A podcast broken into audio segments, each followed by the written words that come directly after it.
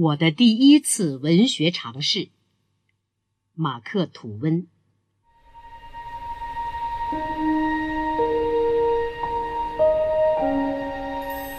我十三岁时聪明伶俐，我认为在当时算得上一个少见的聪明孩子。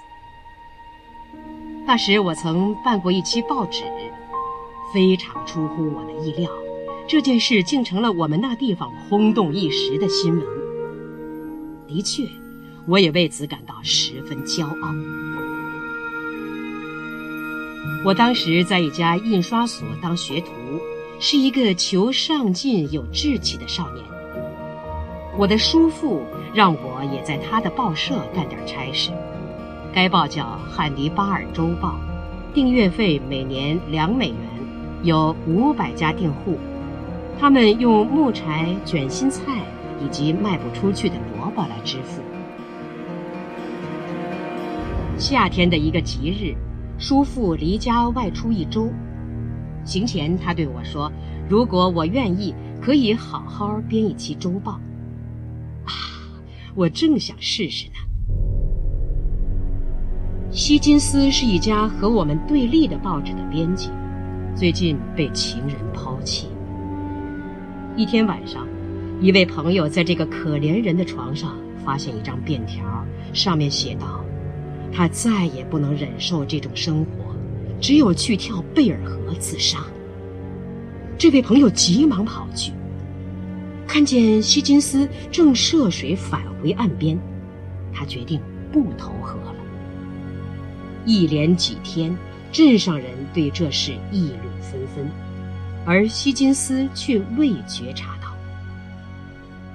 我想，这可是一个好机会。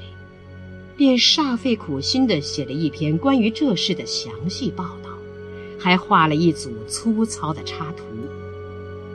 这些插图是用折刀刻在木质活字板的下方。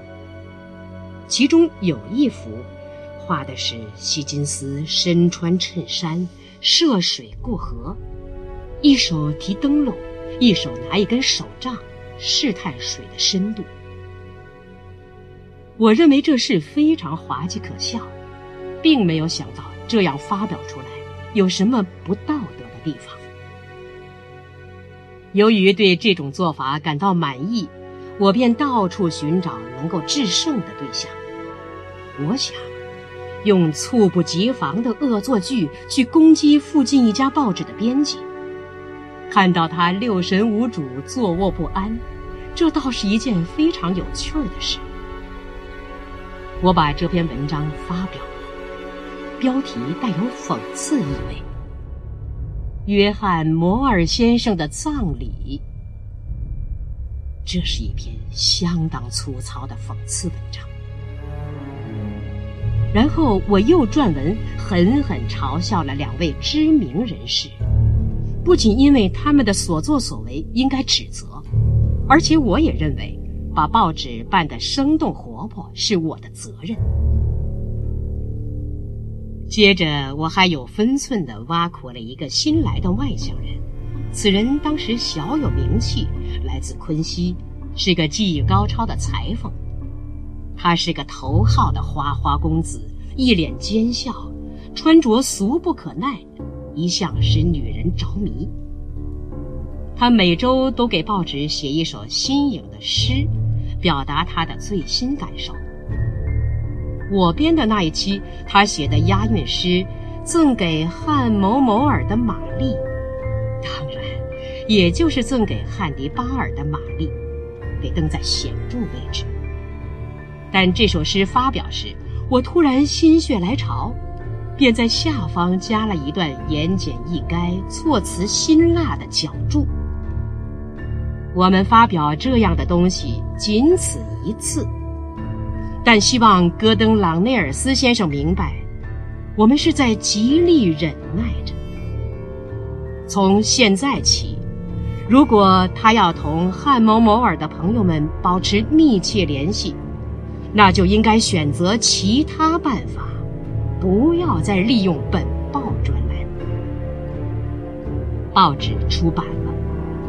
我万万没有料到，这样一件小事，竟像我的那些戏谑所闻一样，受到人们刮目相看。这一期《汉尼拔尔周报》大大畅销，因为在这以前还没有遇到过这样的新鲜事儿，整个小镇都轰动起来。午前，希金斯背着双管猎枪来访。当他看到要找的竟是个乳臭未干的小孩子，他这样叫我，感到有失尊严，只揪了揪我的耳朵，便走开了。那天晚上，他辞去工作，永远离开了这个小镇。那位裁缝来时。带着熨斗和剪刀，可是他也看不起我，当晚动身到南方去了。那两个被嘲讽的人盛气凌人而来，又被我那微不足道的小玩笑激怒而去。次日，当地报纸编辑昂首阔步，高声喊叫，恨不得喝了我的血。他终于诚心诚意地体谅我，邀我到药房去，在亲切的气氛中干一杯法涅斯托克驱虫剂，以便洗刷掉一切怨恨。这是他开的小小玩笑。叔父回来后非常生气。我想，如果他考虑到我对报纸做出的贡献，同时也考虑到。我这样做是出于感激他对我的爱护，他心里应该明白这是最主要的方面，他就不该如此大动肝火。由于他离家外出，他碰巧避免了查究、苛责与诽谤，逃脱了对他的攻击。不过，当他查看了账单，看到我真的登记了从未有过的三十三个新订户。还有摆在那里的成捆的木柴、卷心菜、豆子，以及卖不出去的萝卜，他变得温和了，因为这些东西足够一家人连吃带用两年。